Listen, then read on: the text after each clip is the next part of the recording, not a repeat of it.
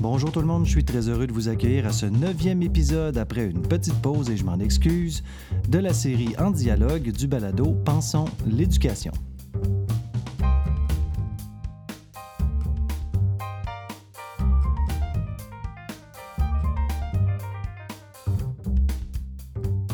Enseigner, ça implique inévitablement d'entrer en relation. Et ces relations-là sont multiples. On peut parler des relations que la personne enseignante a avec ses élèves et leurs parents, mais aussi avec ses collègues enseignants ou enseignantes, les professionnels divers comme les orthopédagogues, les psychologues scolaires, sans oublier les membres de la direction, évidemment.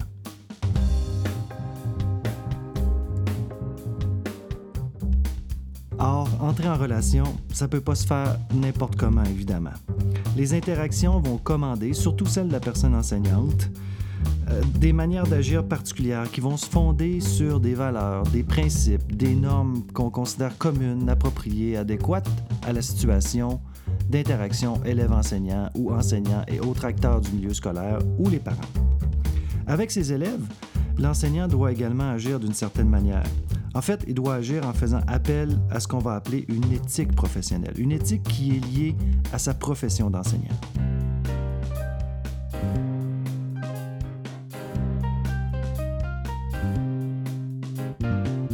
L'éthique professionnelle de la personne enseignante est fondamentale. En fait, elle est au cœur de l'ensemble de ses interventions.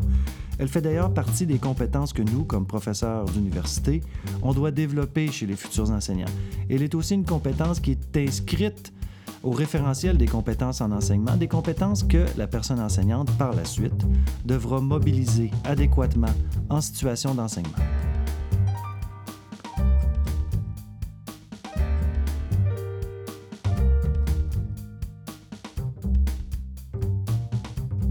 Cependant, malgré toute l'importance de l'éthique professionnelle de la personne enseignante, ce volet de la pratique demeure peu connu, malheureusement. Et c'est pourquoi il m'est apparu intéressant de consacrer un épisode du balado à cette question. Au Québec, qui de mieux placé pour traiter de ce sujet que le professeur Denis Jeffrey, Denis Jeffrey est professeur titulaire au département d'études sur l'enseignement et l'apprentissage de la Faculté des sciences de l'éducation de l'Université Laval. Ses recherches portent évidemment sur l'éthique professionnelle, mais aussi sur l'enseignement de l'éthique et sur les rites scolaires.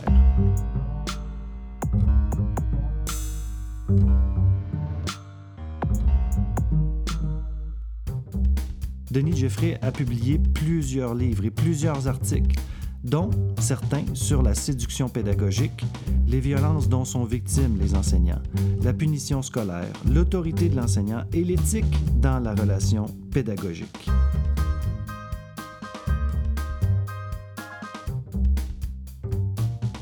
Comme vous le verrez à l'intérieur de cet épisode, l'éthique professionnelle de la personne enseignante est une question très complexe.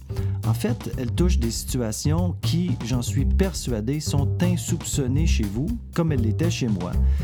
La portée de l'éthique professionnelle de la personne enseignante est très, très grande. Les enjeux sont multiples.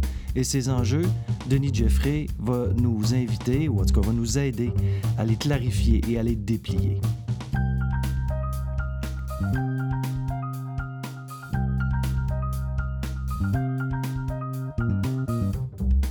Pour cet épisode, je tiens simplement à spécifier avant de démarrer le tout euh, que nous avions un petit problème d'écho dans le son, si bien que lorsque le professeur Jeffrey parlait, euh, je devais me taire et inversement.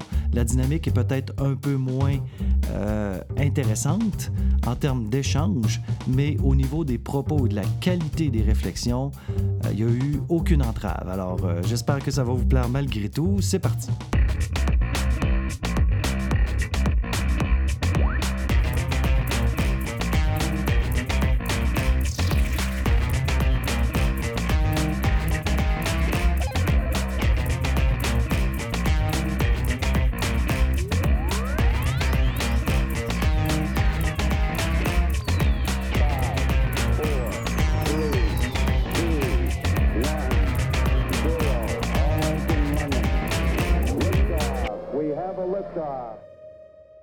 Alors, bonjour Denis, j'espère que tu vas bien. Oui, absolument, Mathieu. On est au début de l'été, c'est le début du mois de juillet. On a des belles journées, on est chanceux, on a vraiment un bel été.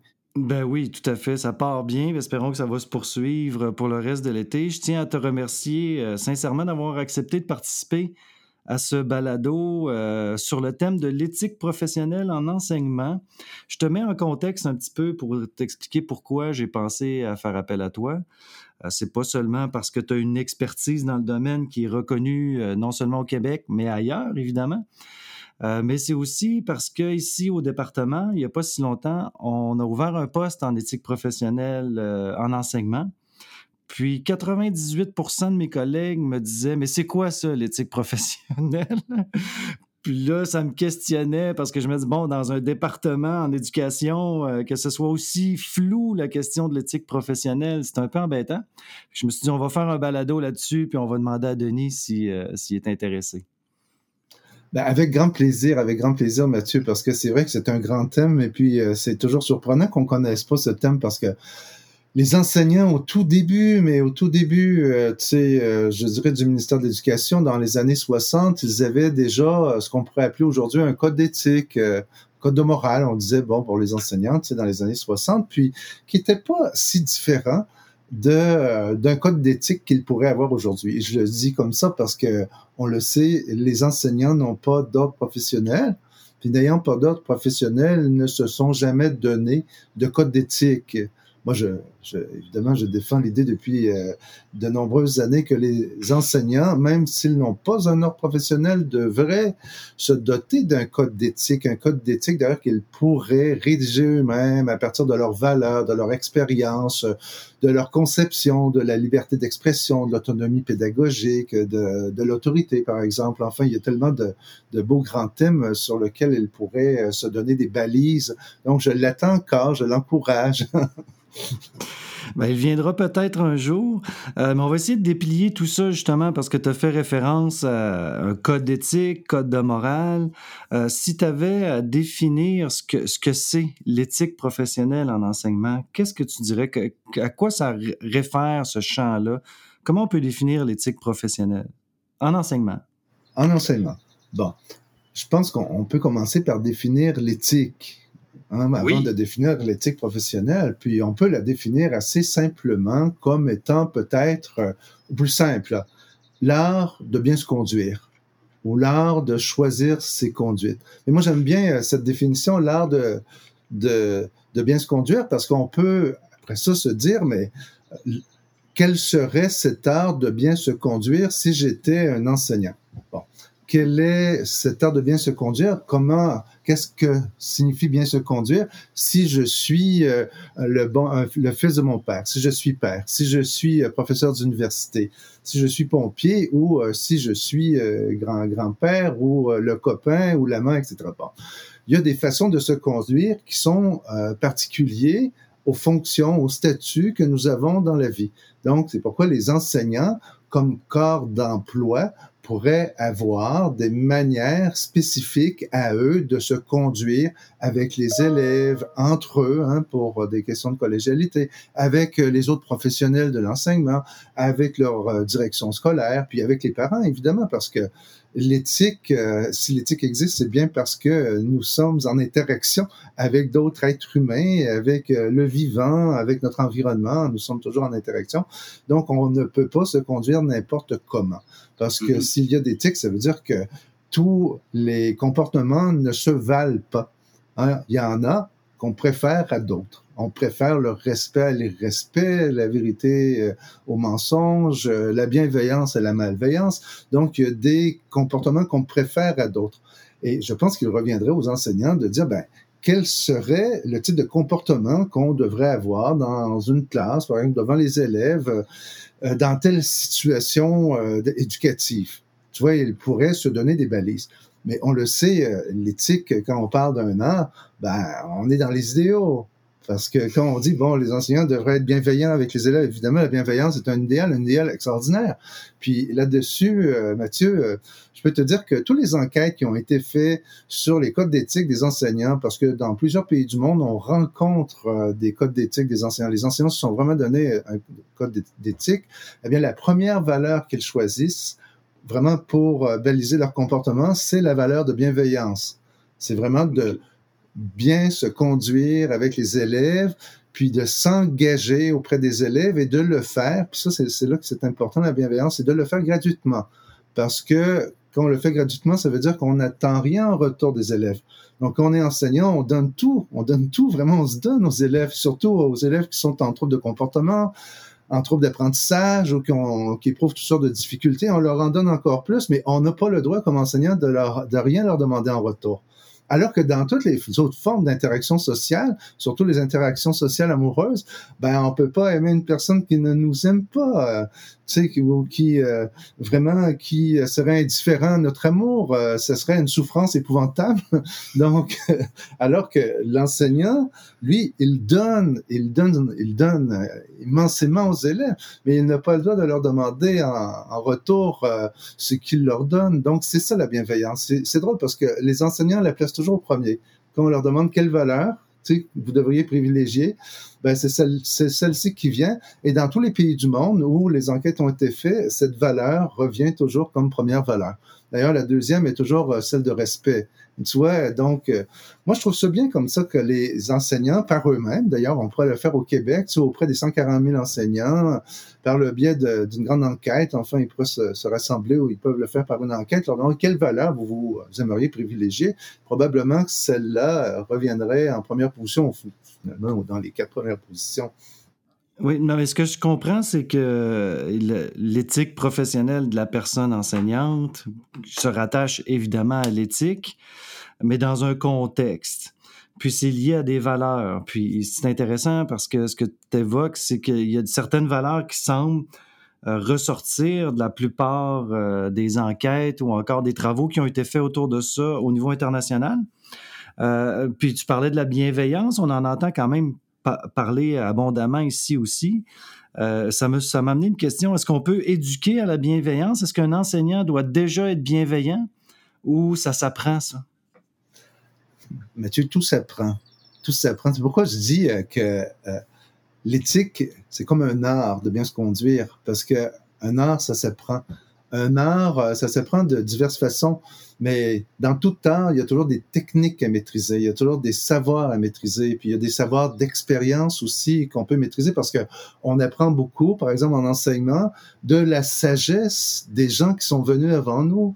Ils, euh, on hérite de leur sagesse euh, parce qu'avant nous, il y a des enseignants, des enseignantes euh, qui ont vécu des situations éducatives très difficiles et qui ont su s'en sortir.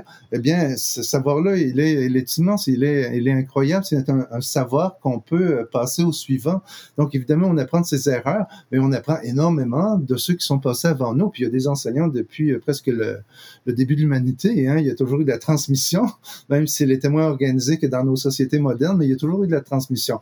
Donc, il y a des savoirs comme ça sur euh, les bonnes façons de se conduire euh, qui se transmettent dans le monde de, l'enseignement depuis le début de l'humanité. Évidemment, les, les, valeurs sont changeantes, sont très différentes. Ce qui a beaucoup changé depuis les années 60, c'est évidemment, euh, je dirais, la place centrale de l'autorité de l'enseignant. Euh, l'enseignant ne, ne, gère plus son autorité comme on la gérait avant les années 60. C'était une ancienne autorité patriarcale.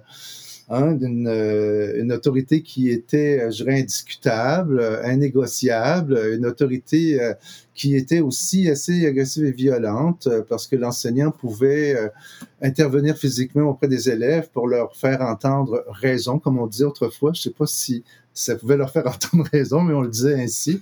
Donc, évidemment, cette euh, conception de l'autorité complètement déclinée. Puis ça, c'est assez surprenant parce que c'est pas une loi, c'est pas des théories euh, sociologiques, philosophiques ou scientifiques qui sont venues s'imposer aux enseignants.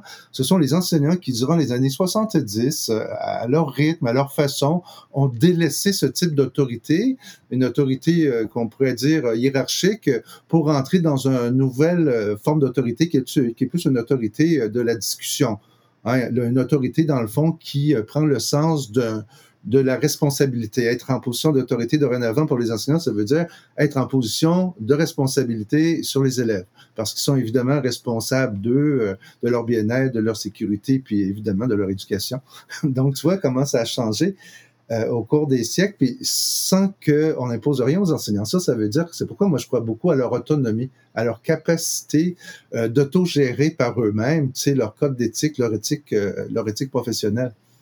Oui, ben en fait, c'est un peu la, démarche, ben, je ne sais pas si c'est vraiment en lien, mais dans l'éthique postmoderne, un de tes ouvrages que, que je sais pas si tu t'en rappelles que tu as écrit ça. J'étais tout petit. Euh, où on parlait plus de l'approche euh, bottom-up plutôt que top-down. Euh, c'est un peu ça qui, qui est visé ici, c'est-à-dire remettre entre les mains des enseignants leur propre processus d'élaboration, de clarification des valeurs qui sont au cœur de leur métier, plutôt que d'être que d'arriver comme universitaire, puis de leur présenter des cadres théoriques, puis leur dire voici comment vous devriez vous comporter, quelles devraient être les valeurs au cœur de la profession enseignante.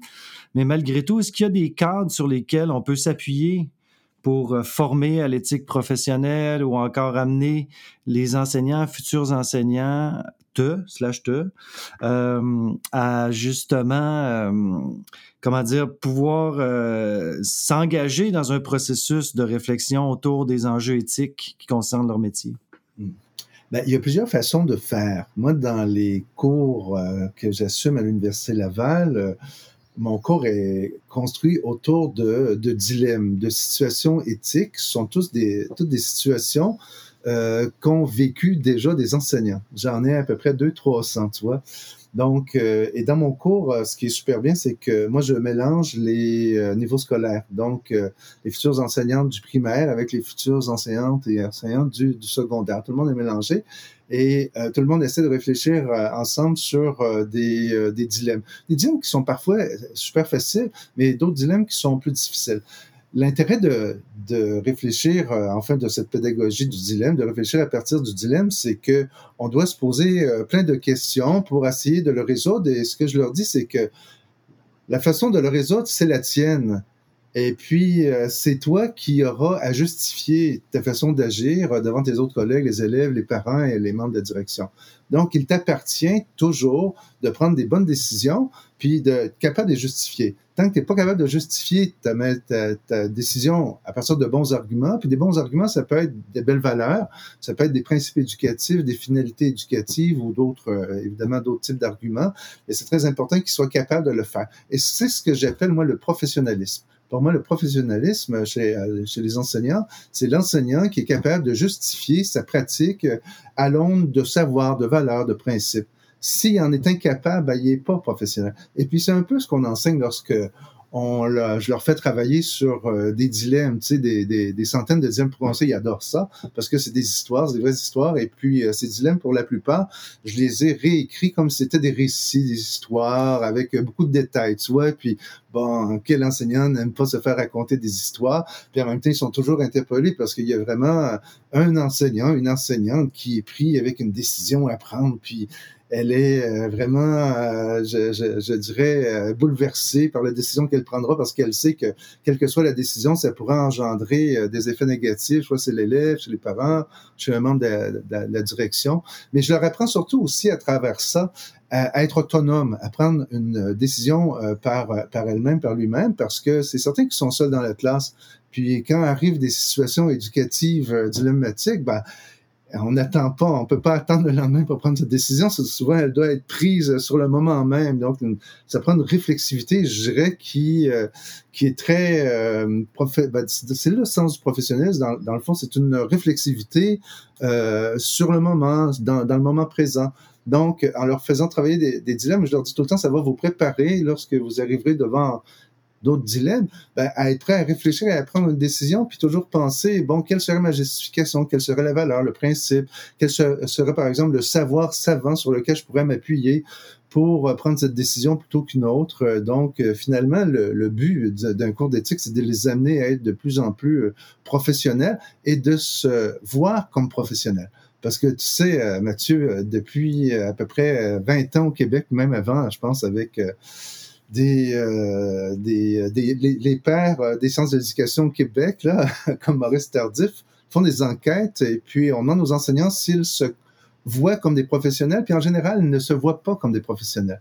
C'est pourquoi je force un peu la dose, puis je leur dis, bon, que grâce à ce cours, je souhaite bien qu'ils puissent se concevoir, se voir eux-mêmes, se représenter comme des professionnels, s'incarner dans un statut de professionnel. Donc, tu vois, un cours d'éthique vise aussi à ça, et surtout à ça. Parce qu'à partir du moment où on se voit comme professionnel, ben, j'ai, enfin, c'est mon intuition, mon hypothèse. Donc, c'est qu'on agit aussi à partir d'une éthique professionnelle. On n'a comme pas le choix de s'insérer dans une éthique qui est l'éthique de tous les, membres de la profession. Donc, avec des balises communes, des des normes communes.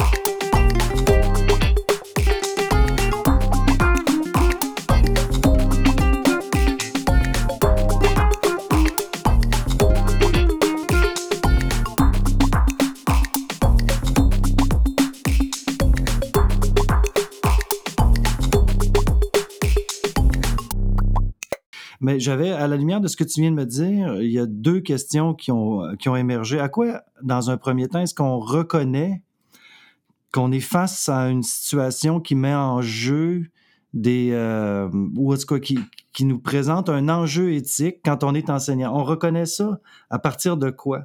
Puis tu as fait référence aussi aux savoirs sur lesquels on peut s'appuyer pour penser la situation.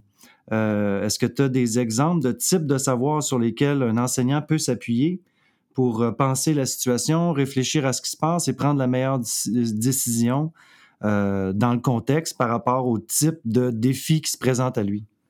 Ben, beaucoup de dilemmes surviennent au cours de l'évaluation des élèves, que ce soit une évaluation en classe durant une activité ou l'évaluation d'une production académique.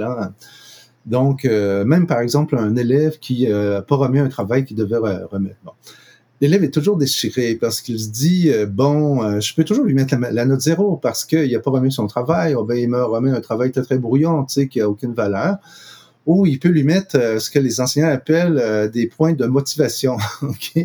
Parce que les, enseignants savent bien, parce que là-dessus, ils ont des cours de pédagogie et puis ils, en entendent parler pendant toute leur bac, comment la motivation est importante, comment il faut jamais baisser les bras, comment il faut toujours laisser euh, la chance aux élèves parce qu'ils doivent toujours agir dans l'intérêt des élèves. Donc, je se pose la question, est-ce que c'est d'agir dans son intérêt que de lui mettre une note zéro, une mauvaise note pour un travail, ou plutôt de lui dire, bon, OK, euh, je, te permets de le reprendre ou euh, ici tu as raté euh, telle chose et puis ça, il faut que tu travailles là-dessus puis je vais travailler avec toi. Bon, soit il y a des enseignants qui disent non, moi c'est très important, j'ai des limites et puis les élèves doivent comprendre ces limites-là.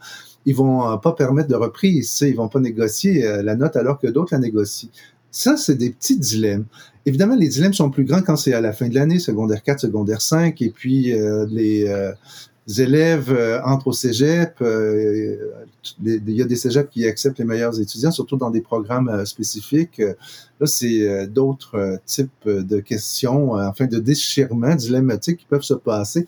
Et je vais te donner aussi des, des dilemmes comme il y en arrive plein, plein, plein dans tous les, les quartiers populaires au Québec. C'est que ce dilemme est arrivé, enfin, je l'ai entendu au moins deux, trois fois.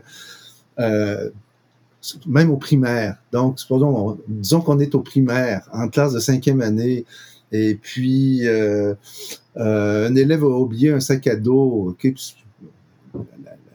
L'enseignante ne reconnaît pas le sac à dos. Elle sait pas à qui appartient. Elle dit, bon, il y a un élève, ils sont partis dans l'autobus, j'ai peut-être le temps d'aller les reporter. À qui le sac à dos? Bon, elle ouvre le sac à dos, elle, reconnaît pas les objets. Elle dit, ah, ben, peut-être dans le coffre à crayon. Souvent, les parents écrivent le nom. Donc, elle ouvre le coffre à crayon et puis, elle trouve là un petit sachet de cannabis, tu sais.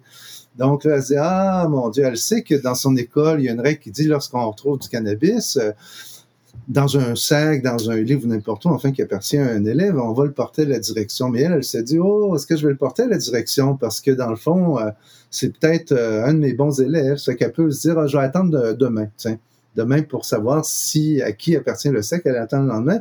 Puis là, bon, tel élève qu'elle connaît bien, évidemment, parce qu'elle connaît bien ses élèves, vient le chercher, elle dit Ah mon Dieu, mais cet élève, un élève extraordinaire, un petit sportif, ses parents sont deux professionnels, très engagés dans l'école.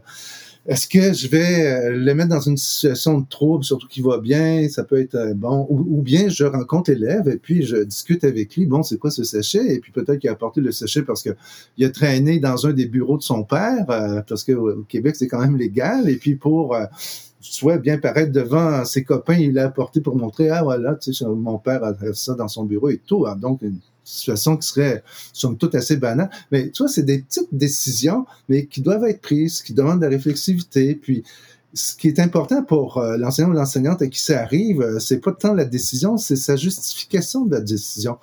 Parce que si ça se sait par la direction qu'il y avait euh, ce sachet de cannabis dans le sac d'un élève et puis qu'elle l'a pas ramené, il faut qu'elle ait une bonne justification. Il faut vraiment qu'elle nous dise, bon, en partant, ils, elles le savent, ils le savent, les, enseignants, c'est qu'ils doivent toujours agir dans l'intérêt des élèves. Donc, quelle est la meilleure décision à prendre compte tenu que je dois agir dans l'intérêt des élèves? Tu sais, ça, c'est la première question qu'elle doit se poser. Puis, bien, évidemment, la bienveillance va les guider. la bienveillance, c'est pas quelque chose, tu sais, c'est un idéal, hein, c'est un idéal, on le sait, ils le savent que quand on est en éthique, on est dans le monde des idéaux, euh, on nous demande de respecter autrui, on nous demande la collégialité, la coopération, la collaboration, on demande d'être super euh, gentil, respectueux avec les parents, même des parents qui sont très poltrons et puis euh, qui manifestent beaucoup d'impolitesse, enfin. Donc, ils essaient ça, mais bon, c'est des idéaux. Ils vont essayer de se comporter à la hauteur des idéaux, mais tout en sachant qu'ils restent des êtres humains. Hein, ça, ils le savent. Donc, c'est pourquoi l'éthique est intéressante pour moi parce que elle leur montre, euh, des façons de se comporter. Puis moi, je leur dis, par exemple, sur ce dilemme-là, euh, je les laisse réfléchir. Après, je leur dis, bon, voyez, voyez-vous, c'est arrivé à trois reprises euh, vraiment dans le monde scolaire. Puis voilà les décisions qu'on prises à ce moment-là. Les enseignants, les enseignantes, c'était leur décision. Puis lorsque cela vous arrivera, vous devrez prendre une décision, mais il faut être surtout capable de la justifier si vous êtes incapable de la justifier, ça, ça compte pas. ça vaut rien on vous n'êtes plus en éthique. non, c'est ça, mais c'est intéressant aussi parce qu'on voit que c'est tout le, tout le fil argumentatif qui est, qui est aussi au cœur de la chose. Euh, puis, il me semble, dans ce que tu as dit, qu'il y a un critère qui ressort, qui est celui d'agir dans l'intérêt euh, de l'élève. Euh, comment est-ce qu'on arrive, d'une part, à, à, bien peser la valeur de notre justification, puis à déterminer si on agit effectivement dans l'intérêt de l'élève? Ce n'est jamais facile. Et c'est pourquoi euh, l'éthique nous amène souvent sur le terrain des dilemmes, parce qu'il n'y a pas une solution, une réponse unique euh, aux situations éducatives euh, que l'on vit dans une classe. Par, exemple, je, je, te donner un autre dilemme. bon, on est au primaire, au secondaire, et puis euh, euh, il y a des parents qui viennent euh, conduire et chercher en voiture leur enfant, et puis il y a un parent qui arrive, et puis pendant que vous, vous sortez de l'école, c'est la fin de l'école, il est trois heures et quart, et puis bon, vous, avez peut-être l'impression que ce parent est en état d'ébriété, parce que vous le connaissez un peu, vous voyez qu'il n'y a pas tout, enfin, qu'il y a pas, il y a quelque chose qui cloche. Qu'est-ce que vous faites? Est-ce que vous vous approchez de lui pour lui parler juste pour en savoir plus? Ah oui, bonjour, euh, Monsieur Tremblay. Euh, justement, vous voulez, juste pour vous assurer qu'il n'est pas en état d'ébriété. Et s'il l'était, que feriez-vous? Toi, c'est plein de situations comme ça, mais il n'y a pas une réponse unique, puis il n'y a pas un enseignant qui va agir de la même façon. C'est important qu'il le sache. C'est que l'éthique, c'est le monde des idéaux, on peut donner des façons idéales de se comporter, mais sachant qu'on est humain, puis que peut-être ce ne sera pas la, façon dont on va se comporter. Mais c'est correct aussi. Mais ils doivent savoir qu'il y a un monde des idéaux. Le monde de l'éthique, c'est le monde des idéaux, c'est le monde de la bienveillance, du respect, euh, c'est le monde des compétences. Par exemple, dans tous les codes d'éthique, il y a des normes de compétences, euh, comment être compétent. Il y a des normes d'intégrité professionnelle.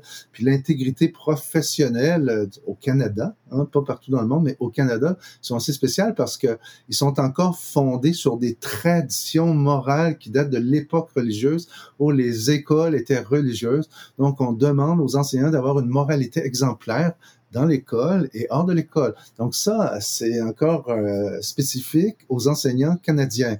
Puis il y a eu euh, plusieurs euh, causes où des enseignants étaient, par exemple, accusés d'immoralité, hein, de manque d'intégrité, parce que, je sais pas, ils avaient fréquenté un camp naturiste ou un camping naturiste, ou tel un des enseignants qu'on connaît bien à Vancouver était à côté de l'enseignement des artistes, puis des artistes qui faisaient de la photographie, mais de la photographie d'art de nu.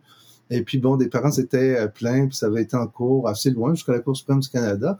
Puis la Cour suprême revient toujours avec cette idée que les enseignants doivent avoir une moralité exemplaire, doivent être des modèles de moralité auprès, pas juste des enfants, mais de toute la population. C'est un peu spécial parce que c'est ce qu'on disait aussi dans les années 1920, 130, jusqu'à la fin des, jusqu'à la Révolution tranquille au Québec. Mais ça, c'est resté très fort dans le Canada anglais, cette idée de moralité exemplaire. Donc, puisque c'est la Cour suprême du Canada qui, dans plusieurs décisions de justice, revient fortement avec cet argument, donc on, moi, je dis aux enseignants, bon, voilà, par rapport à tel type de comportement, tout ce qui touche notamment à la sexualité, vous devez avoir une moralité exemplaire. Cela ne vous empêche pas d'avoir une morale personnelle, une éthique personnelle, puis de vous dire, ben moi, je vais, je suis, je vais être subversif, euh, je vais résister à cette espèce de conformisme d'une moralité exemplaire. Et avec d'autres enseignants, on va remettre en question euh, ces décisions de la Cour suprême du Canada. Je leur dis, allez-y, vous avez le droit. Tu vous avez le droit d'argumenter avec eux. Ces gens-là, c'est des gens comme vous qui ont fait des bacs, des maîtrises, des doctorats et qui sont devenus des juges, qui ont une expérience de juge, mais qui ont aussi des valeurs, ils ont des façons de penser l'éducation qui sont peut-être plus en adéquation avec l'éducation contemporaine, avec le monde contemporain. Euh, souvent, c'est des personnes qui sont prises dans des traditions, donc vous pouvez les remettre en question. Et puis, ils y vont. Euh. mais, mais, si je comprends bien, cette exigence de moralité exemplaire s'applique encore aujourd'hui, même au Québec. C'est quand même, c'est quand même assez lourd de conséquences, euh, j'imagine. Est-ce que comment les étudiants réagissent face à ça? Choqués. Ils sont toujours choqués. Ils sont choqués de deux grandes décisions de la Cour suprême du Canada qui datent de 96. Celle sur la moralité exemplaire. Puis cette idée de moralité exemplaire, elle avait été euh, la première fois, la première euh, décision, elle avait été prise suite à un enseignant qui tenait des propos antisémites hors de la classe. Il euh, faisait partie d'un groupe canadien, tu vois, qui avait un réseau antisémite. Et puis, euh, c'est au Nouveau-Brunswick, ce monsieur-là, monsieur Ross qui s'appelle. Donc, dans la cause Ross, le monsieur, il dit, ouais, mais moi, je tiens des propos antisémites, mais c'est dans un groupe très, très réduit, un réseau, euh, personne ne le sait, euh, personne ne le sait, ni à mon école, ni dans la province, puis ça se fait un peu privé. Donc, c'était venu quand même aux oreilles de la direction. La direction avait porté plainte à la commission des droits de la personne du Nouveau-Brunswick. Puis la commission, elle avait dit au monsieur, non, parce que vous êtes un enseignant, vous devez avoir une moralité exemplaire. Vous ne pouvez pas euh, tenir des propos euh, racistes ou antisémites, parce que dans votre école, d'ailleurs, il y a des euh, enfants, puis des, parents, des familles qui sont juives. On ne peut pas tenir de, tels propos, puis être en même temps enseignant. Bon. Évidemment, la Commission des droits de la personne n'a pas un impact punitif hein, sur la carrière d'enseignant, donc c'était venu à la Cour provinciale, après ça c'était venu à la Cour d'appel. Euh, de la province et c'est monté jusqu'à la Cour suprême du Canada. Et la Cour suprême du Canada a dit non, personne, un enseignant au Canada ne peut avoir des propos ni publics ni privés dans un groupe restreint, là, antisémite, homophobe, sexiste, etc. C'est impossible. Il en va de sa carrière. S'il veut avoir de tels propos, ben, qu'il sorte de l'enseignement. Et puis, bon, cette décision-là a chassé ce monsieur Ross de, de, l'enseignement. Puis j'ai vu d'autres causes assez récentes, une cause qui date de trois ans à Winnipeg, euh, un, enseignant du secondaire euh, qui tenait des propos homophobes euh, dans les journaux publiquement, puis des propos, je dirais un peu mitigés homophobes, mais quand même des propos assez assez homophobes. Où il disait que bon, il était pour, par exemple, les des thérapies, des thérapies auprès des homosexuels parce que c'était des personnes malheureuses. Bon. Plein de choses un peu comme ça. Et puis, ben, c'était là en cours euh, et le juge de la Cour provinciale de là-bas a tout simplement évoqué euh, la décision de justice, parce que la jurisprudence au Canada fait loi. La décision de justice de la Cour suprême du Canada, on a dit non, tu, ou tu tiens euh, des propos homophobes, mais t'es pas enseignant ou t'es enseignant et puis tu respectes tout le monde dans tous les citoyens canadiens. Donc ça, ça a été une décision qui est toujours reprise pour tous ceux qui tiennent des propos qui auraient un manque d'intégrité autant à l'extérieur qu'à l'intérieur de l'école. Mais c'est là où ça s'arrête, là. Tu sais, euh, bon, à partir du moment où vous êtes un, artiste, euh, puis vous faites de la photographie euh, d'art, puis dans cette photographie, il y a un peu de nudité, est-ce que ce serait un manque d'intégrité? bon, tu vois, c'est là, là, là, là, là, on a un problème.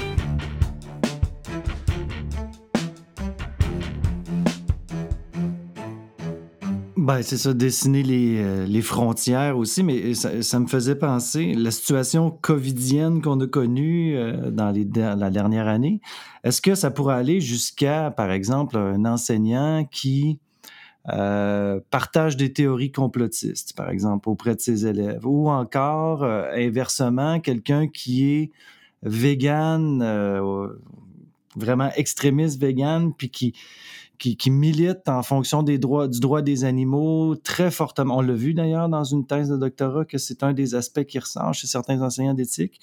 Euh, Est-ce que ça pourrait aller jusque-là? Euh, peut-être que le cas, peut-être le cas du complotisme est plus facile à gérer que l'autre, mais en tout cas, je te, lance ça dans ta cour, je te laisse te débrouiller avec ça. Ah! Merci Mathieu. Merci pour cette excellente question. J'adore m'amuser en discutant. Surtout des cas comme ça. Je vais te dire, euh, voilà trois ans, des enseignantes et des enseignants euh, de Toronto sont sortis dans la rue pour militer euh, auprès des Palestiniens contre l'État d'Israël. Ils ont été blâmés par euh, leur chef d'établissement et le blâme a été retenu. Donc, ça veut dire qu'ils n'ont pas pu échapper au blâme et c'est passé sur cette moralité exemplaire, une perte d'intégrité du système scolaire. Donc, on demandait, les, en Ontario, ils ont un autre professionnel, lors de dire à ce moment-là, bon, euh, ces enseignants, c'est préférable de ne pas prendre position politique publiquement. Puis là, on a sorti euh, cette question du devoir, de, une espèce de devoir de fidélité euh, par rapport au gouvernement en place. Bon. Au Québec aussi, on sort souvent cet argument-là que les enseignants doivent être fidèles à leur gouvernement, mais bon, là-dessus, c'est très controversé. Mais tu le sais euh, que même notre ministère, euh, notre ministre de l'Éducation actuel euh, sort souvent cet argument pour les, les, les, directions des services éducatifs. vous devez m'être fidèle. On se croirait vraiment dans un régime religieux, mais ça ressemble un peu à ça. Donc, tu vois, pour les questions politiques, moi, j'avais vu une autre cause plus intéressante, c'est qu'avant la légalisation du euh, cannabis, euh, il y avait un parti politique qui s'appelait le Bloc Pot. Euh, c'était des gens qui, évidemment, avaient comme seule cause politique la légalisation du cannabis, et, enfin, en général, de toutes les drogues, mais ils commençaient par le cannabis. Toute la recherche scientifique des criminologues depuis à peu près 40 ans montre que c'est préférable de légaliser que de punir. Okay? La légalisation permet, enfin, il y a beaucoup d'arguments positifs par rapport à ça. Donc, un enseignant qui était dans le parti Bloc Pot euh, s'est fait blâmer et puis euh, sa direction scolaire, ça se passe à Chicoutimi à l'époque, sa direction scolaire lui demande de, de taire ses options pour euh, la légalisation du cannabis il dit non, parce que c'est ma vie privée. Et dans ma vie privée, j'ai le droit d'avoir des options politiques, de prendre pour les libéraux, les conservateurs ou le Bloc québécois ou ce parti. on lui dit non, pas du tout. Euh, on ne veut pas parce que nous, on a des politiques très, très fermes d'interdiction euh, de consommation du cannabis auprès des élèves. Puis, euh, toi, tu es en train un peu de casser, euh, cette espèce de mur qu'on met devant les élèves parce que dans cette école, il y avait beaucoup de consommation. Donc, euh, on l'a euh, sanctionné et puis c'est allé devant une cour de grief et il a perdu au nom de la moralité exemplaire. Donc, tu vois, c'est, je dirais que sur ces questions-là, parce que tu sais que depuis 15 euh, ans, je, un de mes grands plaisirs dans la vie, c'est de lire les causes où un enseignant a été euh, soit sanctionné ou poursuivi pour voie de fin, subordination, etc. Et puis en général, sur ces questions-là, les enseignants perdent toujours. Ils perdent. Donc, on ne gagne pas. Donc, euh, ça aussi, ça fait partie d'un cours d'éthique parce que euh, évidemment, il y a l'expérience éthique en classe vécue par les enseignants, mais il y a aussi cette grande expérience qui est l'expérience juridique vécue par d'autres enseignants qui ont été euh, soit sanctionnés, poursuivis pour voie de fait, attouchement sexuel, alors que c'était absolument rien passé. Et puis, euh, je leur dis, bon, voilà, qu'est-ce qu'on peut faire pour éviter des situations de voie de fait ou les situations d'attouchement sexuel, parce qu'ils sont très, très nombreuses, ils sont importants, puis ils doivent les, les éviter à tout prix. Puis là-dessus, euh, je parlais d'une deuxième décision de la Cour suprême du Canada de 96, qui est une décision aussi euh, qui est hyper importante parce que là, on est euh, encore au Nouveau-Brunswick, c'est un hasard. Campbellton, c'est à côté du Québec. Et puis, c'est un jeune enseignant, il vient de commencer à enseigner. Il a commencé à enseigner vers le mois de, de mars. On lui a donné des classes de secondaire 5 d'éducation physique. Lui, il a étudié pour enseigner l'éducation physique. Et puis, euh, c'est l'été, le mois de juillet, un peu dans les dates d'aujourd'hui. Et puis, il est au bord avec un de ses amis. Puis, à un moment donné, il y a trois filles qui viennent s'asseoir à la même table qu'eux. Ils boivent beaucoup. Euh, même, ils sont un peu euh, sous. Et puis, ils décident d'aller dans un chalet pas loin parce que l'ami de l'enseignant avait un chalet, puis là, il invite les trois filles. Quand ils sont arrivés au chalet, bon, l'enseignant, était trop sous. Il dit, moi, je vais me coucher, euh, je suis un peu sous. C'est correct. Donc, euh, il y a deux filles qui sont parties, puis il y a une fille qui est restée dans le chalet, puis cette euh, jeune fille a dit, ben moi, je, je, je, vais coucher ici. Donc, cet enseignant, lui, qui était, qui s'appelle l'enseignant Odette, Monsieur Odette, donc il était sous, était déjà en train de, ronfler dans le lit du chalet. Et cette euh, jeune fille qui avait l'âge euh, de l'âge de, maturité pour avoir un rapport sexuel avec une personne ordinaire, mais pouvait-elle l'avoir avec euh, l'enseignant Odette? C'est que elle va se coucher avec l'enseignant Odette. Évidemment, elle aurait pu se coucher dans une des, autres chambres de ce chalet où il y avait quatre chambres libres. Mais elle était libre de l'enseignant Odette. Je pense qu'elle trouvait son goût, l'enseignant. Donc, elle va se coucher avec lui. Et puis, c'est au petit matin, quand, j'imagine, le, soleil gazouillait les oiseaux, les a réveillés. Ils ont eu une petite aventure sexuelle, orale, c'est tout. Et puis, euh, c'est resté comme ça. Mais elle est retournée au village à Campbellton. Puis là, elle s'est vantée d'avoir une relation sexuelle avec l'enseignant Odette c'est allé dans les oreilles de sa mère, puis sa mère a dit non, c'est impossible, tu peux pas, parce que mais lui, il pouvait pas, parce que lui est en position d'autorité. Puis dans la loi canadienne, c'est très clair que lorsqu'on est en position d'autorité euh, sur un jeune, on ne peut pas avoir une relation sexuelle avec lui. Puis un jeune, c'est de 18 ans et moins, euh, quand on est en position d'autorité. Quand on n'est pas en position d'autorité, c'est 16 ans. OK? C'est l'âge pour avoir une relation, c'est 16 ans. Donc, c'est allé en cours, euh, premier euh, cours euh, du Nouveau-Brunswick, là, c'est toujours un niveau provincial, ça s'appelle la cour du banc de la reine, cette cour-là. Et puis le juge dit, ben non, ça se passe au mois de juillet, il connaissait pas l'étudiante, a beau être une étudiante de son école, mais il n'était pas en position d'autorité, même pas de confiance, il la connaissait pas, il savait pas c'est qui, et puis c'est elle en plus qui a initié la relation, donc euh, il l'a déchargé. Ben, Madame est fâchée, ça fait qu'elle dit on va en appel. Ils sont allés en appel, puis en appel, il y a deux juges qui ont dit exactement la même chose que le premier juge de la Cour provinciale, mais un autre juge dit dans le fond, là, je ne sais pas, moi, s'il est en position d'autorité, parce qu'on n'a pas de texte au Canada là-dessus. Il n'y a rien qui nous dit quand un prof, un enseignant est en position d'autorité ou pas d'autorité sur euh, les enfants. Donc, c'est allé à la Cour suprême du Canada, et puis à la Cour suprême du Canada, euh, il y a sept juges sur neuf qui ont dit il est en position d'autorité 24 heures sur 24, 365 jours par année sur tous les élèves, OK, ou euh, étudiants, jeunes ou adultes à qui il enseigne. OK? Donc, euh, on ne pourrait pas avoir même un rapport sexuel parce qu'on est dans une relation professionnelle avec un étudiant, une étudiante qui aurait 18 ou 20 ans même cela est interdit par la Cour suprême du Canada. Bon, cette décision-là euh, fait jurisprudence maintenant. Donc, euh, vu qu'on ne peut pas avoir de relations sexuelles, c'est très clair.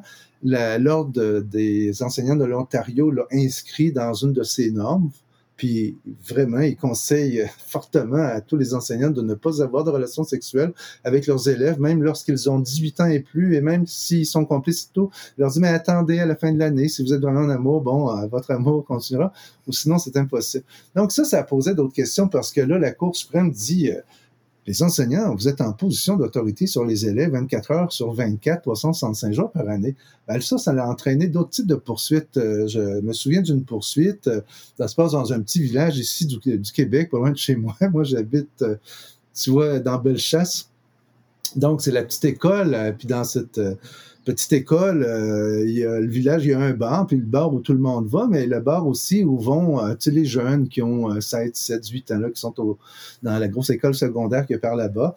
Et puis, euh, le jeune est sorti du bar, est bréché, un peu en état de, d'ébriété avancée, et il est monté sur son petit scooter, il a fait un accident.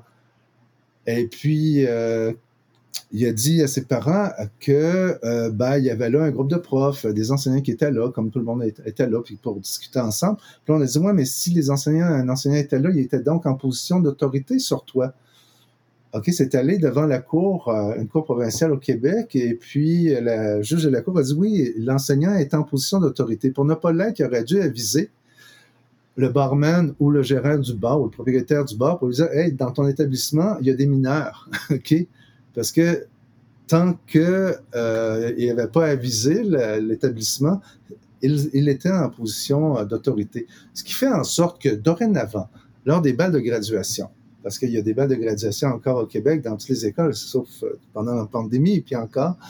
Donc, euh, les parents, les enseignants sont invités à aller au grand souper, OK, du bal de graduation.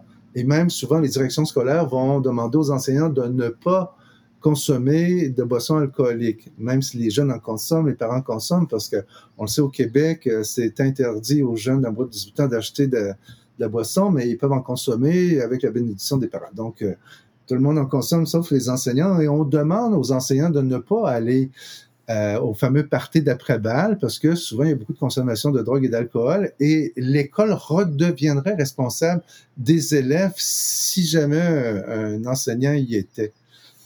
Donc, il y a eu évidemment des enseignants qui ont été quand même, dont un cas à Robert Val, euh, à la base de plein air de Saint-Gédéon, euh, 27 euh, juin, il va à l'après-balle, puis il se passe toutes sortes de trucs, et puis finalement, il est accusé par son école d'avoir été, ben, d'avoir finalement, tu sais, pas respecté la décision de l'école, de ne pas y aller parce qu'il remettait la direction euh, responsable des élèves qui, euh, qui étaient là. Alors que s'il n'y a pas de parents, euh, s'il n'y a pas de, c'est-à-dire d'enseignants, mais ce sera les parents, ce sera les parents qui seront responsables de leurs enfants. Mais on voit que, on voit que c'est très complexe hein, parce que c'est pas, pas comme s'il y avait un algorithme à appliquer puis on peut euh, savoir comment agir en toutes circonstances. Là. Puis aussi, la morale est assez évolutive, je dirais, ou l'éthique. Euh, par exemple, quand tu faisais mention euh, du, du, partisan ou du membre du bloc pot, aujourd'hui, la question se poserait autrement parce que les perceptions ont changé, les lois ont changé aussi. tu as parlé aussi d'insubordination. Ça, ça m'a intéressé. Euh, est-ce que tu peux nous en dire un petit peu plus? Quelle est la, liberté de l'enseignant par rapport à ça? Euh, au niveau notamment de sa liberté d'opinion, euh, sa liberté de penser, que ce soit par rapport au projet éducatif de l'école, au programme, etc. etc. comment, comment, jusqu'où l'enseignant peut avoir une liberté de penser où il doit se ranger aussi euh, derrière ce que dit le ministre ou ce que dit la direction, que ce soit du centre de service scolaire ou de son établissement? Ah, Mathieu, je parlais tout à l'heure de fidélité. Euh, la fidélité doit être absolue. Puis même qu'on utilise le, mot euh, éthique, c'est loyauté, être loyal. comme autrefois on disait que les sujets devaient être loyaux à leur roi, ben c'est comme ça. C'est hyper hiérarchique un monde euh, éducatif, vraiment hiérarchique. Euh, vous avez le ministère, euh, les anciennes commissions scolaires qui sont intensées des services éducatifs. Vous avez après ça les directions scolaires, puis les enseignants sont tout à la fin là. Donc tout le monde a raison sur eux.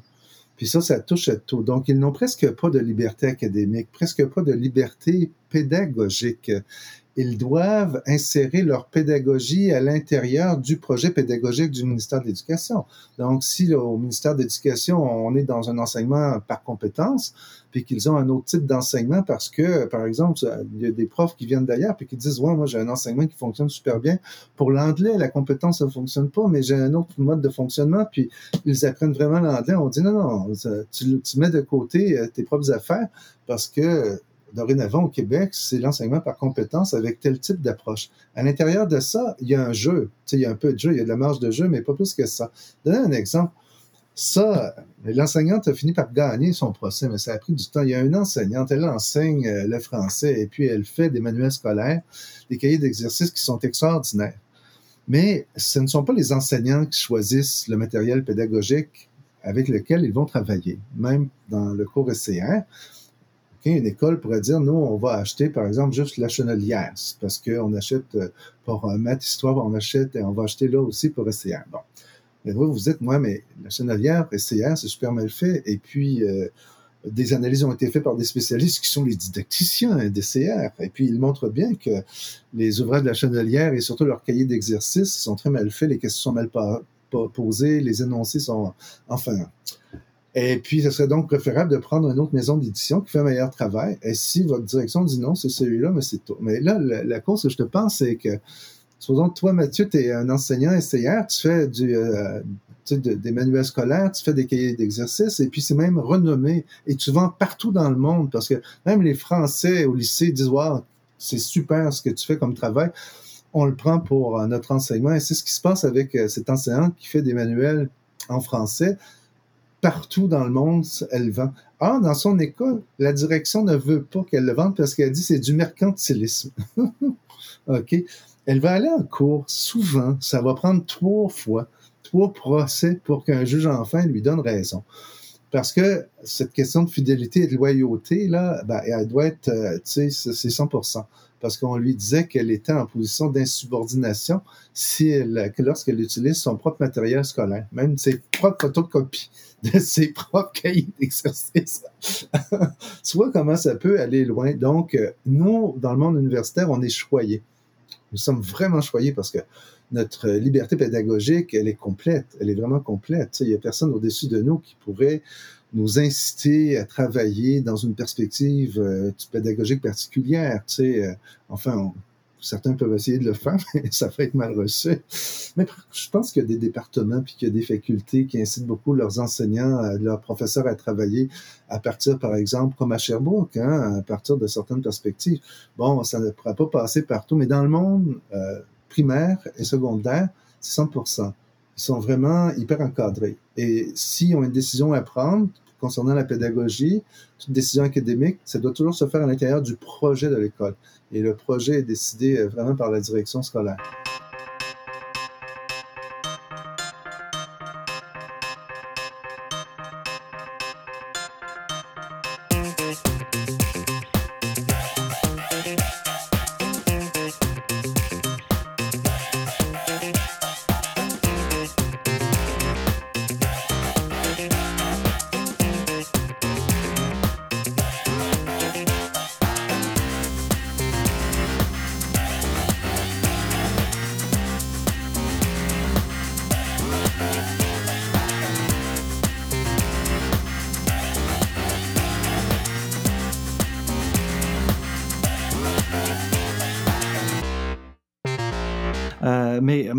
Ça, au niveau universitaire, euh, au niveau de l'éthique, entre autres, tu parlais tout à l'heure des, relations avec les personnes étudiantes, notamment des relations sexuelles. Euh, ben, maintenant, comme prof d'université, en tout cas, je pense que ça doit être comme ça chez vous aussi, mais à chaque année, on a une formation à suivre sur la manière de se comporter avec nos étudiantes ou nos étudiants, nos collègues, le personnel professionnel, etc. Donc, on est soumis aussi à une forme d'éthique professionnel. Mais ce qui m'a, mais on a beaucoup plus de liberté par ailleurs. Ça, je suis d'accord avec toi. Maintenant, ce qui m'embête, c'est euh, d'un côté, on dit que l'enseignant est un professionnel, si je me rabats à ce que tu disais, ou me rapporte à ce que tu disais d'entrée de jeu, mais il est, pris dans un système hyper hiérarchique où il n'y a à peu près pas de liberté professionnelle, ou en tout cas, on réduit la marge de liberté. Pour moi, il y a un enjeu d'éthique professionnelle aussi ici, non? Oui, tout à fait, tout à fait.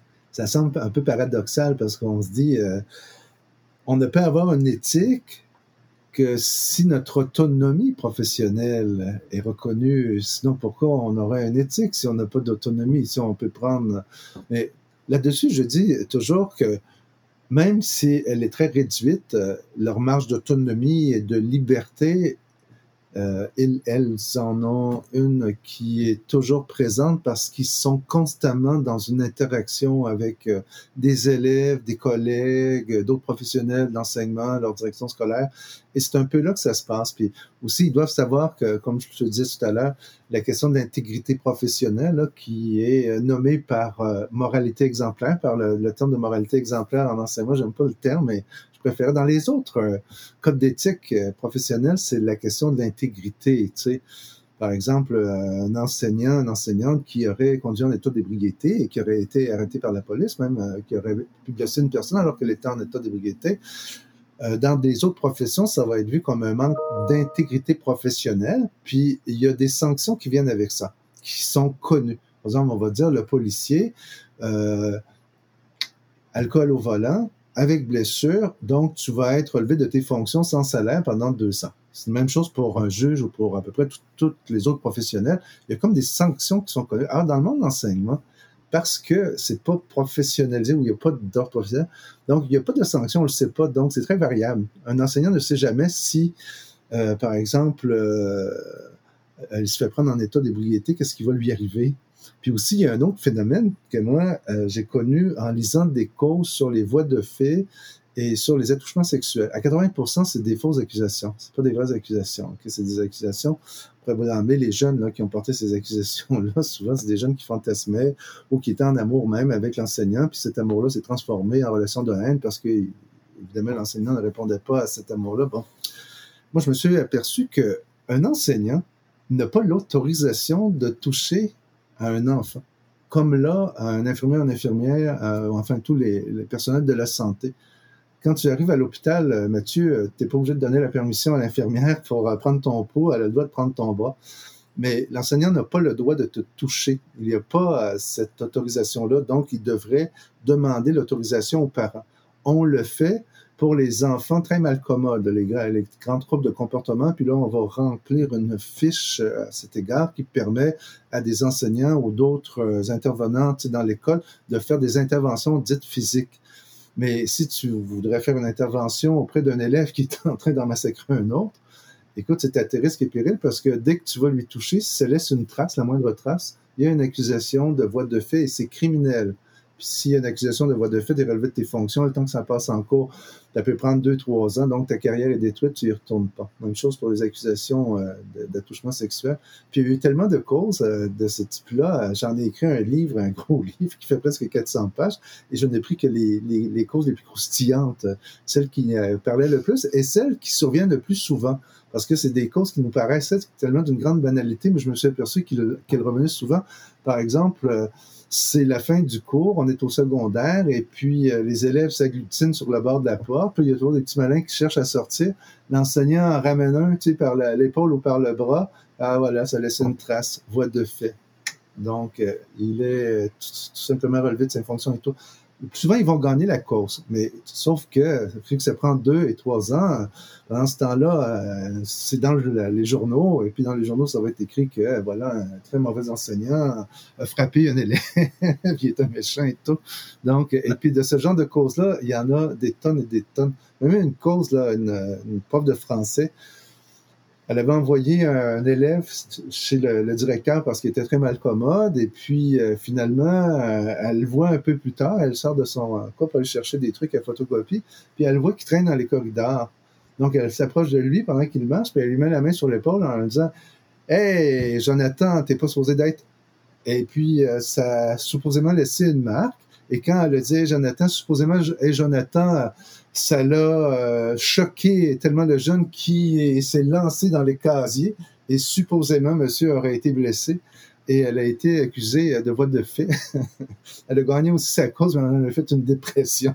C'est une enseignante qui enseignait depuis 30 ans, dossier impeccable, madame euh, dévouée, bienveillante et tout. Et puis vous, des carrières ont été gâchées, mais des milliers de carrières au Québec ont été gâchées. Moi, je leur dis tout le temps là, dans mon cours d'éthique, on ne peut pas toucher aux élèves. On n'a pas l'autorisation, on n'a pas leur consentement. Et même si vous le donnez en cours, ça ne passe pas. Donc, euh, si vous devez faire une intervention physique, puis je le sais que ça va être difficile, vous ne pouvez pas la faire même si euh, des élèves euh, en danger. Vous pouvez juste crier, mettre des chaises entre les élèves, envoyer des élèves au secours. C'est tout ce qu'on peut faire. Ou prendre le risque d'avoir une accusation de, de voie de fait. J'ai déjà vu une école accuser une jeune euh, enseignante qui venait de commencer de ne pas avoir, de ne pas être intervenue dans une bataille de cour de récréation. Et le juge, là, a traité d'irresponsable la direction scolaire. En même, en même temps, euh, ça montre à quel point c'est, euh, pardonne-moi l'expression, mais c'est touché. Il faut vraiment être prudent. Puis c'est pas, c'est pas évident de, parce que tout peut sauter euh, sur un détail. Puis comme tu le disais, même si les personnes sont acquittées, ben, le mal est fait aussi. puis moi, ça ce que ça me demande ou ça me pose comme question, c'est est-ce que s'il y avait un code d'éthique clair, est-ce que ça aiderait ou ça ferait juste compliquer les choses? C'est peut-être un faux dilemme, ce que je dis, mais... Euh, non, non, pas du tout, pas du tout, parce que tu vois, moi, je, défends l'idée d'un code d'éthique, je défends même l'idée de procédures très claires, comme d'autres ordres professionnels, par exemple, dans les autres provinces canadiennes, se sont donnés pour les interventions physiques, où on dit, bon, voilà le protocole. Puis là, on dit aux enseignants, si vous suivez ce protocole qui a été établi par tous les enseignants, puis euh, par les directions scolaires, donc, euh, puis il y a comme un protocole d'intervention, souvent en sept points, là, très, très clairement, tu sais, et puis tout est vraiment expliqué ce qu'il faut faire et comment le faire et pourquoi il faut le faire. Donc, si on suit le protocole, et que là, il y aurait des accusations, puis il n'y en a pas d'accusations dans l'Ouest du Canada, puis il y en a plein ici au Québec. Donc, parce qu'on suit un protocole, parce que c'est facile, l'enseignant va dire, ben moi, j'ai suivi le protocole voilà, j'ai je suis intervenu verbalement auprès de, l'élève à deux reprises. J'ai parlé fort. Je lui ai dit que si ça n'arrêtait pas, que j'allais devoir intervenir. Quand je suis intervenu, j'ai continué à parler parce que la parole a toujours un effet très, très fort pendant qu'on agit physiquement. Puis, une fois que je suis intervenu, j'ai expliqué à l'élève pourquoi j'étais intervenu et la leçon qu'il devait en retirer. C'est toujours à peu près ça. Il y a comme un protocole qui est clair, là, en point comme ça. Donc, si on le fait, on se dit, bon, ben, il a suivi le protocole. C'est ça, c'est la façon de faire, un peu comme un policier qui fait une intervention. On sait, les, les interventions des policiers sont un peu musclées, là, avec le, le genou à la hauteur du cou. On ne demande pas ça du tout aux enseignants, c'est pas de ce type-là. Puis souvent, c'est le plus souvent, les interventions, c'est au primaire, parce que c'est au primaire qu'il y a beaucoup d'interventions à faire, parce que les jeunes courent partout, euh, ils prennent des objets, puis souvent des punaises. Il y en avait un petit, là, d'un enseignant qui s'était fait poursuivre pour voie de fait, parce qu'il retenait le petit.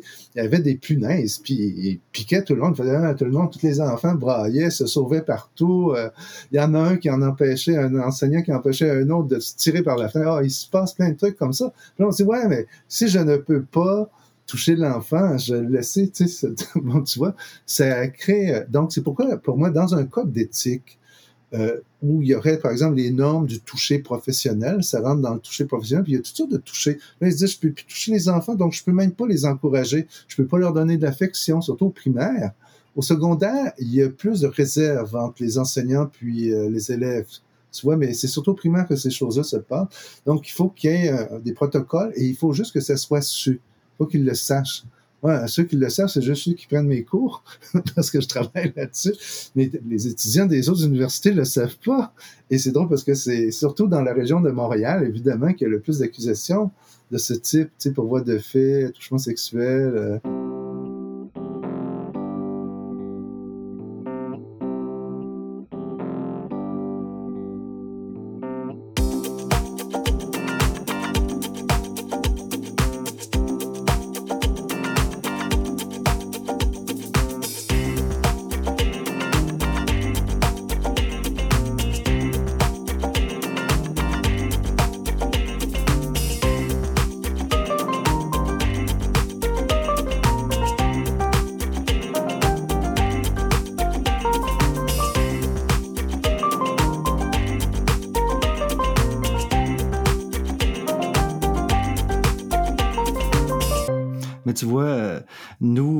S'est rendu compte que c'était vraiment une lacune dans notre formation. Il y avait une totale absence de formation à l'éthique professionnelle, alors que c'est un enjeu, euh, à mon avis, central. C'est évident. Euh, moi, je suis je suis quand même biaisé, disons, dans ma façon de voir les choses.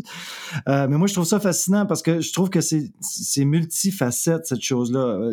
J'allais justement te, te, te relancer sur cette question-là de la bienveillance, puis des, des, accolades aussi. Il y a des jeunes qui, qui ont besoin d'affection, qui, qui vont vers l'enseignant pour faire des accolades. Est-ce que ça va jusque-là? Puis on pourrait ouvrir la porte aussi sur euh, les, les, enseignants qui deviennent amis Facebook ou sur les réseaux sociaux de leurs élèves. Est-ce que ça peut soulever aussi des enjeux d'éthique professionnelle, surtout au regard de la moralité exemplaire, etc.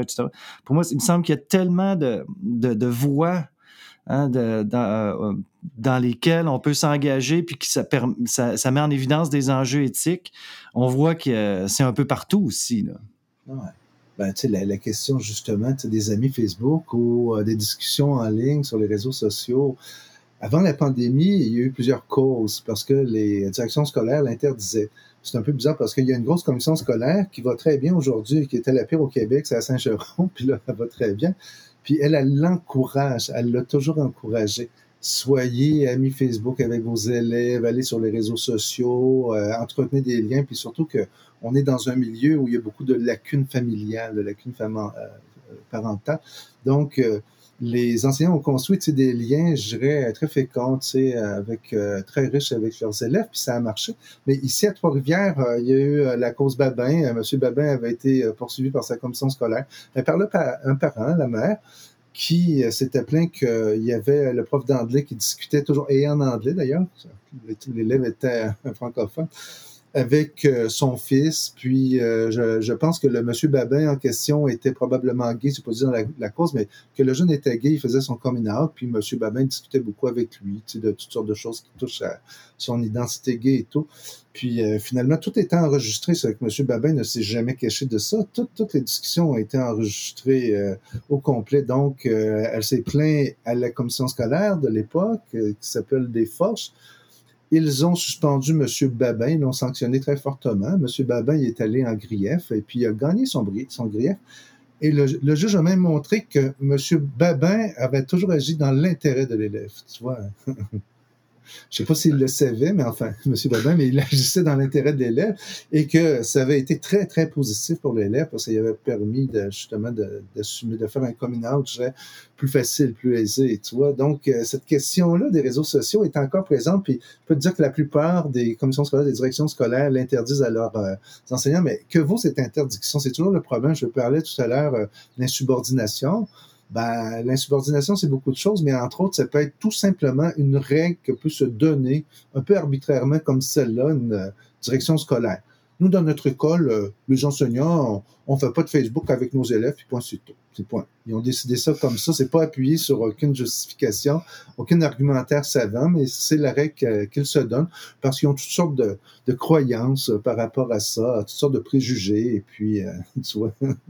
mais c'est quand, quand, même assez euh, incroyable aussi parce que on voit qu'il y a quand même un certain exercice de contrôle, mais on sait aussi que la relation de confiance avec l'enseignant est particulièrement importante. Euh, pas seulement pour l'apprentissage, mais pour le développement de l'élève, pour euh, la reconnaissance. Tu es, quelqu'un qui en parle souvent, mais la reconnaissance de soi. Puis des fois, on a besoin d'une figure d'autorité qui est pas qui est autre que la figure d'autorité parentale euh, pour, pour discuter de certaines choses qui, qui nous questionnent. Puis là, l'enseignant marche presque systématiquement sur des œufs. C'est très difficile pour l'enseignant parce que il est pris entre l'enfant, parce que les enfants sont très exigeants et ils ont des besoins tellement divers aujourd'hui, des parents, donc c'est des enfants rois, il y a les parents rois, souvent c'est des parents, des mères monoparentales qui surprotègent leurs enfants, puis euh, dès que l'enseignant euh, prendrait un petit peu d'ascendant sur l'enfant, oh, tu sais, la mère en a peur, mm. tu sais, évidemment, dans la cause Babin, la cause Internet, là, cet enfant-là qui avait à peu près 16 ans, euh, qui était en train de faire son coming out, n'avait jamais parlé de son homosexualité à sa mère. Il vivait seul avec sa mère. Mais tu vois, il en parle à un prof, puis ça, ça l'a beaucoup dérangé, assez pour faire une plainte. Après, il disait, ah, à place de parler avec son fils, c'est comment il le vivait, ça n'a pas passé comme ça. Souvent, il va, on va à la plainte. D'ailleurs, pour toutes les causes de voix de fait puis d'attouchement sexuel, il y a plainte toujours sans passer par l'enseignant. Il y a toujours plainte. Puis euh, ça va à l'enseignant quand c'est rendu en cours devant le juge. Ni les policiers, euh, ni le procureur de la couronne, ni la direction scolaire n'ont parlé avec l'enseignant. Qu'est-ce qui s'est passé? Est-ce que quelle est la situation? Est-ce que tu peux me décrire toi comment ça s'est vécu, etc. On ne pose jamais aucune question. On prend euh, la parole de l'enfant comme vérité. Point c'est tout. Donc l'enfant roi avec sa parole royale. Tu as cette parole royale aussi des parents tu la direction scolaire qui arrive avec des normes et des règles qui viennent on ne sait jamais où, et si on les respecte pas, c'est de l'insubordination, et les, les sanctions sont fortes. Et euh, il faut toujours aller en cours avec ça. Puis quand on va en cours à des griefs tu sais, du Québec, ah, ça aussi c'est long, c'est toujours un peu long. Hein. tu peux être suspendu avec ou sans salaire, on va en cours, puis on le saura pas avant longtemps. Puis souvent, les syndicats, ils disent, oh mon Dieu, on a tellement tu sais, de griefs qu'on en laisse tomber quelques-uns parce qu'on en a trop. Euh. Donc, euh, ils sont vraiment pris entre trois étaux. Donc, c'est pourquoi on dit euh, toute leur liberté académique, leur liberté pédagogique, euh, leur autonomie, puis même leur sens des responsabilités, parce qu'on leur dit ils ont plein de responsabilités, mais sous contrôle, tout le temps sous hyper contrôle. Donc, c'est pourquoi il y a une espèce de... Beaucoup disent on est comme obligé à un conformisme, puis si on est le moindrement dissident, ben, on va être sanctionné pour insubordination. Puis surtout, il faut jamais lever le ton devant euh, ni un enfant, ni un parent, puis ni un membre de la direction, parce que c'est automatiquement un acte d'insubordination. Juste lever le ton, juste être colérique. La colère, pour un juge, dans les cours de grief, c'est quelque chose de négatif. Ça montre que l'enseignant n'était pas en contrôle de lui-même. Alors que la, colère est importante pour nous en philosophie. La colère est toujours là. On parle d'une saine colère. On la voit dans tous les ouvrages de spiritualité. Il y a comme une espèce d'éveil à soi qui vient avec la colère parce qu'on n'en peut plus d'un état de subordination. Mais dans le monde euh, scolaire, c'est le contraire. Si l'enseignant fait preuve de colère contre un élève, en disant, ah, je suis fâché après toi. Puis maintenant, je le dis tout le temps aux enseignants quand vous allez devant le juge ou devant votre direction scolaire, il faut jamais dire que vous étiez fâché, que vous étiez en colère, que vous étiez frustré. Vous étiez toujours, toujours, toujours euh, en contrôle de vous-même, OK? Même si vous étiez frustré, fâché, coléré, vous êtes toujours en contrôle, sinon c'est une sanction automatique. C'est automatique, ça. Ça, c'est un peu particulier dans, cette éthique-là. Hein? Tu vois que ben l'éthique touche à tout. Finalement, ça touche à, à, comment, on peut dire, à tous les aspects, à toutes les dimensions du travail de l'enseignant. C'est pourquoi les, euh, moi, le, maintenant j'en lis encore parce que j'aime bien les lire, mais je commence à les connaître. Les causes et décisions de justice euh, nous donnent un peu leur juste sur ce que peut faire et ne pas faire un enseignant. Moi, je leur dis, voilà, tu as ces responsabilités-là, mais euh, fais attention parce que si tu fais un truc que le psychologue veut pas que tu fasses, bah, tu vas avoir, tu sais, une sanction pour insubordination. Puis dans le fond, si tu l'aurais pas fait, tu aurais eu une sanction parce que tu n'as pas fait euh, ce truc-là que tu aurais dû faire, parce qu'on aurait dit enfin, lui, il est créatif, euh, il est inventif, il fait des trucs. Donc, ils sont toujours pris là-dessus. C'est pourquoi je travaille beaucoup avec l'idée des dilemmes, tu vois. Parce que je leur dis, moi, j'ai pas de solution, j'ai pas juste une réponse, mais voilà des situations qui arrivent constamment. Puis euh, voilà, après, je leur dis après, voilà qu'est-ce qui est arrivé à l'enseignant qui a pris telle ou telle décision. Ouais, puis euh, c'est d'y penser ensemble euh, le mieux possible. Bon, maintenant, je vois le temps qui file, là. On, on s'était dit 45 minutes, ça fait 1 heure et 5 précisément, mais, mais c'est super intéressant. La crainte que j'ai par ailleurs, c'est qu'on on fasse peur aux enseignants parce que là, on, on, pense sur des, euh, sur des sujets qui, qui, qui sont problématiques, hein, qui, qui, atterrissent en, justice, tout ça, mais par mode de déduction, on peut en arriver aussi à identifier quel type de conduite adopter, dans quelles circonstances pour éviter les problèmes. Mais en même temps, l'éthique, c'est aussi une belle chose. Hein. Tantôt, tu le disais, euh, ça touche toutes les dimensions euh, de l'enseignement. Ça, ça, fait appel à des valeurs qui sont fondamentales aussi. Euh, je pense qu'il faut valoriser l'éthique le plus possible puis son importance. Si tu avais, en terminant, euh, parce qu'on pourrait en parler pendant deux heures, je te réinviterai. si on avait, en terminant, à identifier, d'après toi, les, les enjeux actuels de l'éthique professionnelle de l'enseignement. Est-ce qu'il y a des, euh, des, recherches qui sont menées sur certains objets en particulier? Est-ce qu'il y a des aspects qui semblent plus problématiques compte tenu de l'évolution de nos sociétés? Euh, comment tu vois la chose maintenant et euh, dans un avenir plus ou moins rapproché? Mathieu, tout à l'heure, on a dit que les enseignants ont peu de liberté pédagogique, et ont peu de liberté académique, qui ont peu d'espace enfin pour prendre des décisions.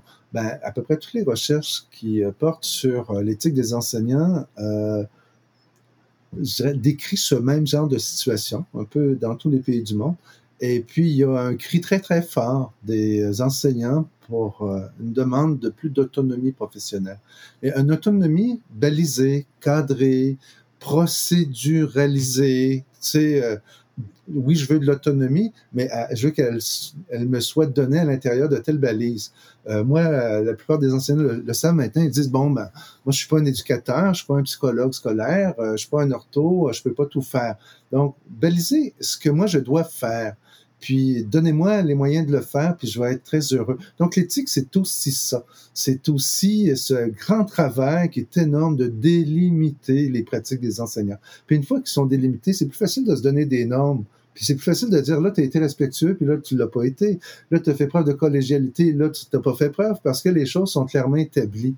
Dans le monde de l'enseignement qui se veut un enseignement, dans le monde de, l'enseignement, dans le monde des enseignants qui se veut monde professionnel, on peut pas dire qu'on l'est tout à fait encore parce que ces balises-là ne sont pas établies. Les limites du travail, des pratiques des enseignants ne sont pas établies. Mais c'est ce, le travail d'ailleurs qu'on doit faire dans le monde universitaire, puis on doit le faire avec les enseignants. Moi, je me suis toujours opposé à le faire pour les enseignants. J'ai jamais fait de code d'éthique. Je pourrais en faire, j'en connais plein, j'en connais plein.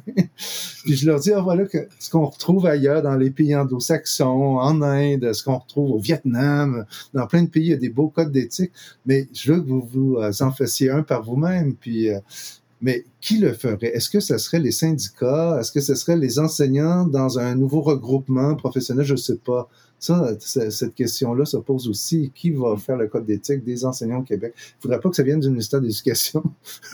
ça va être très mauvais. mais euh, non, mais ce que je vois, c'est qu'il y a une cohérence par ailleurs entre ce que tu dis, ce que tu souhaites, puis ce que tu fais.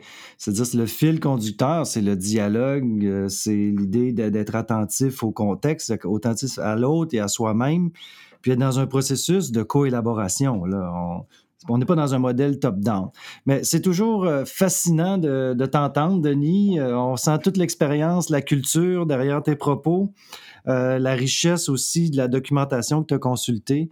je te remercie vraiment infiniment d'avoir participé et de, nous avoir aidé à démystifier un peu ce qu'est l'éthique professionnelle en enseignement, puis avoir mis au jour toute l'importance aussi qu'elle occupe dans, la tâche euh, enseignante, même professorale. Euh, puis espérons qu'avec le nouveau référentiel des compétences, compétences 13, je pense que tu es un peu derrière celle-là. Je sais pas, je suppose des choses, euh, que, que ce sera davantage pris en charge dans la formation à la fois initiale et continue des enseignants. Ça m'apparaît fondamental. Puis je te remercie d'avoir participé de tous les travaux que tu fais dans le domaine aussi. C'est très apprécié. Merci beaucoup, Mathieu, de m'avoir invité. C'était vraiment, euh, je dirais, un régal de discuter avec toi.